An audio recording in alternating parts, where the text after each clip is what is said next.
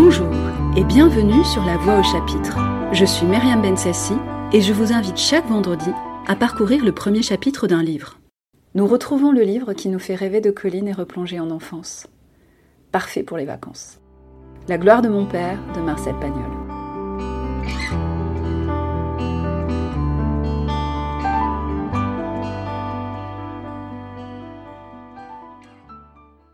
Car le plus remarquable, c'est que ces anticléricaux avaient des âmes de missionnaires, pour faire échec à monsieur le curé, dont la vertu était supposée feinte.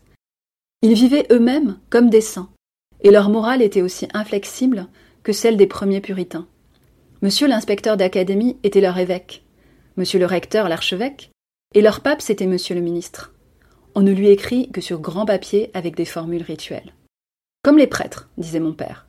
Nous travaillons pour la vie future, mais nous, c'est pour celle des autres. C'est parce qu'il était sorti lui aussi dans un bon rang que la déhiscence de la promotion ne l'avait pas projeté trop loin de Marseille et qu'il était tombé à Aubagne. C'était une bourgade de dix mille habitants, nichée sur les coteaux de la vallée de l'Uvonne et traversée par la route poudreuse qui allait de Marseille à Toulon. On y cuisait des tuiles, des briques et des cruches, on y bourrait des boudins et des andouilles, on y tannait, en sept ans de fosse, des cuirs inusables. On y fabriquait aussi des santons coloriés, qui sont les petits personnages des crèches de la Noël. Mon père, qui s'appelait Joseph, était alors un jeune homme brun, de taille médiocre, sans être petit. Il avait un nez assez important, mais parfaitement droit, et fort heureusement raccourci au debout par sa moustache et ses lunettes, dont les verres ovales étaient cerclés d'un mince fil d'acier. Sa voix était grave et plaisante, et ses cheveux, d'un noir bleuté, ondulaient naturellement les jours de pluie. Il rencontra un dimanche une petite couturière brune, qui s'appelait Augustine, et il la trouva si jolie qu'il l'épousa aussitôt. Je n'ai jamais su comment ils s'étaient connus, car on ne parlait pas de ces choses-là à la maison. D'autre part, je ne leur ai jamais rien demandé à ce sujet, car je n'imaginais ni leur jeunesse ni leur enfance. Ils étaient mon père et ma mère, de toute éternité et pour toujours. L'âge de mon père, c'était vingt-cinq ans de plus que moi, et ça n'a jamais changé. L'âge d'Augustine, c'était le mien, parce que ma mère, c'était moi. Et je pensais, dans mon enfance, que nous étions nés le même jour. De sa vie précédente, je sais seulement qu'elle fut éblouie par la rencontre de ce jeune homme à l'air sérieux, qui tirait si bien aux boules, et qui gagnait infailliblement cinquante-quatre francs par mois. Elle renonça donc à coudre pour les autres, et s'installa dans un appartement, d'autant plus agréable qu'il touchait à l'école et qu'on n'en payait pas le loyer. Dans les mois qui précédèrent ma naissance, comme elle n'avait que dix-neuf ans, et elle les eut toute sa vie, elle conçut de graves inquiétudes, et déclara en sanglotant que son bébé ne naîtrait jamais, parce qu'elle sentait bien qu'elle ne savait pas le faire. Mon père essaya de la raisonner, mais alors elle disait furieuse Quand je pense que c'est toi qui m'as fait ça et elle fondait en larmes. Quand le survenant se mit à bouger, elle eut des accès de fou rire, entre deux crises de sanglots. Effrayée par ce comportement déraisonnable, mon père appela au secours sa sœur aînée. C'était elle qui l'avait élevée. Elle était, naturellement, directrice d'école à La Ciotat et célibataire. La grande sœur fut tout à fait ravie et décida qu'il fallait sur le champ installer ma mère chez elle, sur le bord de la mer latine, ce qui fut fait le soir même. On m'a dit que Joseph en fut charmé, et qu'il profita de sa liberté pour compter Fleurette à la boulangère, dont il mit en ordre la comptabilité. Voilà une idée déplaisante, et que je n'ai jamais acceptée. Pendant ce temps, la future maman se promenait le long des plages, sous le tendre soleil de janvier, en regardant au loin les voiles des pêcheurs, qui partaient à trois heures vers le soleil couchant. Puis, près du feu où sifflotait la flamme bleue des souches d'olivier, elle tricotait le trousseau de sa bondissante progéniture. Tandis que la tante Marie ourlait des langes en chantant d'une jolie voix claire sur le brick léger que le flot balance, quand la nuit étend son grand voile noir. Elle était maintenant rassurée, d'autant que son cher Joseph venait tous les samedis sur la bicyclette du boulanger. Il apportait des croquants aux amandes, des tartes à la frangipane, et un sachet de farine blanche pour faire des crêpes ou des beignets ce qui prouve bien que la boulangère n'avait pas à se plaindre de lui.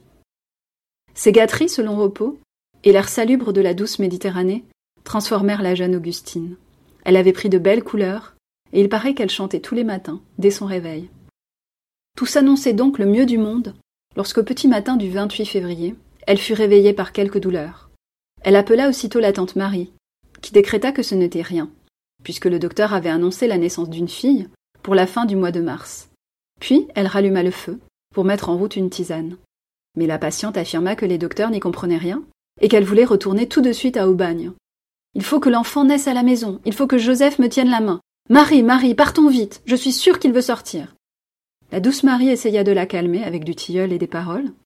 La passoire à la main, elle déclara que si l'événement se confirmait, elle irait en informer le poissonnier, qui descendait chaque jour à Aubagne vers les huit heures, et que Joseph viendrait, aussi vite que le vent, sur la machine à pédales. Mais Augustine repoussa la tasse à fleurs, et se tordit les mains en pleurant à grosses larmes. Alors, la tante Marie alla frapper au volet d'un voisin, qui possédait un boguet et un petit cheval. C'était une époque bénie, où les gens se rendaient service. Il n'y avait qu'à demander. Le voisin attela son cheval, la tante enveloppa Augustine dans des châles, et nous voilà partis au petit trot, tandis que sur la crête des collines, la moitié d'un grand soleil rouge nous regardait à travers les pins. Mais arrivant à la Bedoule, qui est tout juste à mi-chemin, les douleurs recommencèrent et la tante à son tour s'affola. Elle serrait dans ses bras ma mère emmitouflée et lui donnait des conseils. Augustine, disait-elle, retiens-toi car elle était vierge. Mais Augustine, toute pâle, ouvrait des yeux noirs énormes et transpirait en gémissant. Heureusement, nous avions franchi le col et la route descendait sur Aubagne. Le voisin desserra son frein, qu'on appelait la mécanique, et fouetta le petit cheval, qui n'eut qu'à se laisser emporter par le poids de l'équipage. Nous arrivâmes tout juste à temps, et madame Négrel, la sage-femme, vint en hâte délivrer ma mère, qui avait enfin planté ses ongles dans le bras puissant de Joseph. Cette histoire n'est pas très étonnante, mais attendez une minute car elle va le devenir. Au début du XVIIIe siècle, il y avait à Aubagne une très riche et très ancienne famille de commerçants qui s'appelait Barthélemy. Ses mérites étaient si éclatants que le roi devait un jour l'anoblir. Or, dans la nuit du 19 au 20 janvier 1716, Madame Barthélemy, qui était très jeune et qui habitait à Aubagne, et dont le mari s'appelait Joseph, ressentit les premières douleurs. Elle monta précipitamment en voiture pour se rendre auprès de sa mère dans la maison familiale, qui était la plus jolie maison de Cassis. Cassis était un petit port de pêche, à une lieue de la Ciotat, et sur les trois quarts du voyage, la même route conduit à Aubagne. Madame Barthélemy passa donc par les gorges, puis par le col de la Bédoule, gémissante sous des couvertures. Elle arriva à Cassis, pâmée de douleur, et pendant qu'on la mettait au lit, elle donna le jour à un petit garçon. Cet enfant d'Aubagne devait être l'abbé Barthélemy, auteur illustre du voyage du jeune Anacarsis en Grèce, et qui fut élu à l'Académie française le 5 mars 1789, au 25e fauteuil. C'est ce fauteuil même que j'ai l'honneur d'occuper depuis le 5 mars d'une autre année. On pourrait tirer de cette double anecdote une conclusion singulière, c'est que l'un des moyens de faire un jour partie de l'illustre compagnie, c'est d'être le fils d'un Joseph, et d'essayer de naître, par un petit matin d'hiver, dans une carriole doublement gémissante, sur la route de Bedoul. Mes souvenirs d'Aubagne sont peu nombreux, parce que je n'y vécus que trois ans. Je vois d'abord une très haute fontaine, sous les platanes du cours, juste devant notre maison. C'est le monument que ses compatriotes élevèrent à notre abbé Barthélemy, considéré comme un homme de gauche, à cause du voyage du jeune anarchassis. Peu de personnes l'avaient lu, et beaucoup disaient en toute bonne foi le jeune anarchiste. Je l'ignorais évidemment à cette époque, mais j'écoutais avec ravissement la petite chanson de la fontaine qui pépiait avec les moineaux. Je vois ensuite un plafond qui tombe sur moi à une vitesse vertigineuse, pendant que ma mère horrifiée crie Henri, tu es idiot, Henri, je te défends Que mon oncle Henri, le frère de ma mère, me lance en l'air et me rattrape au vol. Je hurle d'angoisse, mais quand ma mère m'a repris dans ses bras, je crie Encore, encore Mon oncle Henri avait trente ans, une jolie barbe brune, et il était mécanicien de machines à vapeur. Il travaillait à leur construction dans les ateliers des forges et chantiers, comme avait fait son père, ce grand-père maternel que je n'ai jamais connu. Celui-là était né à Coutances, vers 1845, et il s'appelait Guillaume Lanceau. Normand de pure race, il était venu à Marseille en faisant son tour de France. Ma grand-mère marseillaise lui plut, il y resta. À vingt-quatre ans, il avait déjà trois enfants, dont ma mère était la petite dernière. Comme il savait bien son métier et que la mère ne lui faisait pas peur, on l'envoya un jour à Rio de Janeiro pour dépanner un navire à vapeur dont la machine ne voulait plus repartir. Il arriva dans ce pays encore sauvage, sans vaccin d'aucune sorte.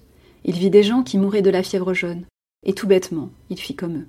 Ses enfants n'avaient pas eu le temps de le connaître, et ma grand-mère, qui ne fut sa femme que pendant quatre années, n'a pas pu nous dire grand-chose, sinon qu'il était très grand, qu'il avait des yeux bleus de mer, des dents très blanches, qu'il était d'un blond tirant sur le roux, et qu'il riait d'un rien comme les enfants.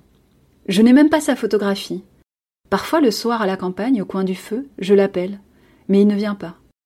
Il doit être encore dans les Amériques. Alors tout seul, en regardant danser les flammes, je pense à mon grand-père de 24 ans, qui mourut sans lunettes, avec toutes ses dents, sous une épaisse chevelure dorée, et je m'étonne d'être le si vieux petit-fils d'un grand jeune homme de Coutances. Un autre souvenir de bagne, c'est la partie de boules sous les platanes du cours. Mon père, parmi d'autres géants, faisait des bonds prodigieux et lançait une masse de fer à des distances inimaginables. Parfois, il y avait de grands applaudissements, puis les géants finissaient toujours par se disputer, à cause d'une ficelle qui s'arrachait des mains. Mais ils ne se battaient jamais. Je vous invite à poursuivre cette douce lecture estivale, et je vous retrouve la semaine prochaine pour l'épisode 30 du podcast et une dernière lecture avant l'été. C'était La Voix au chapitre, un podcast produit et réalisé par Myriam Bensassi.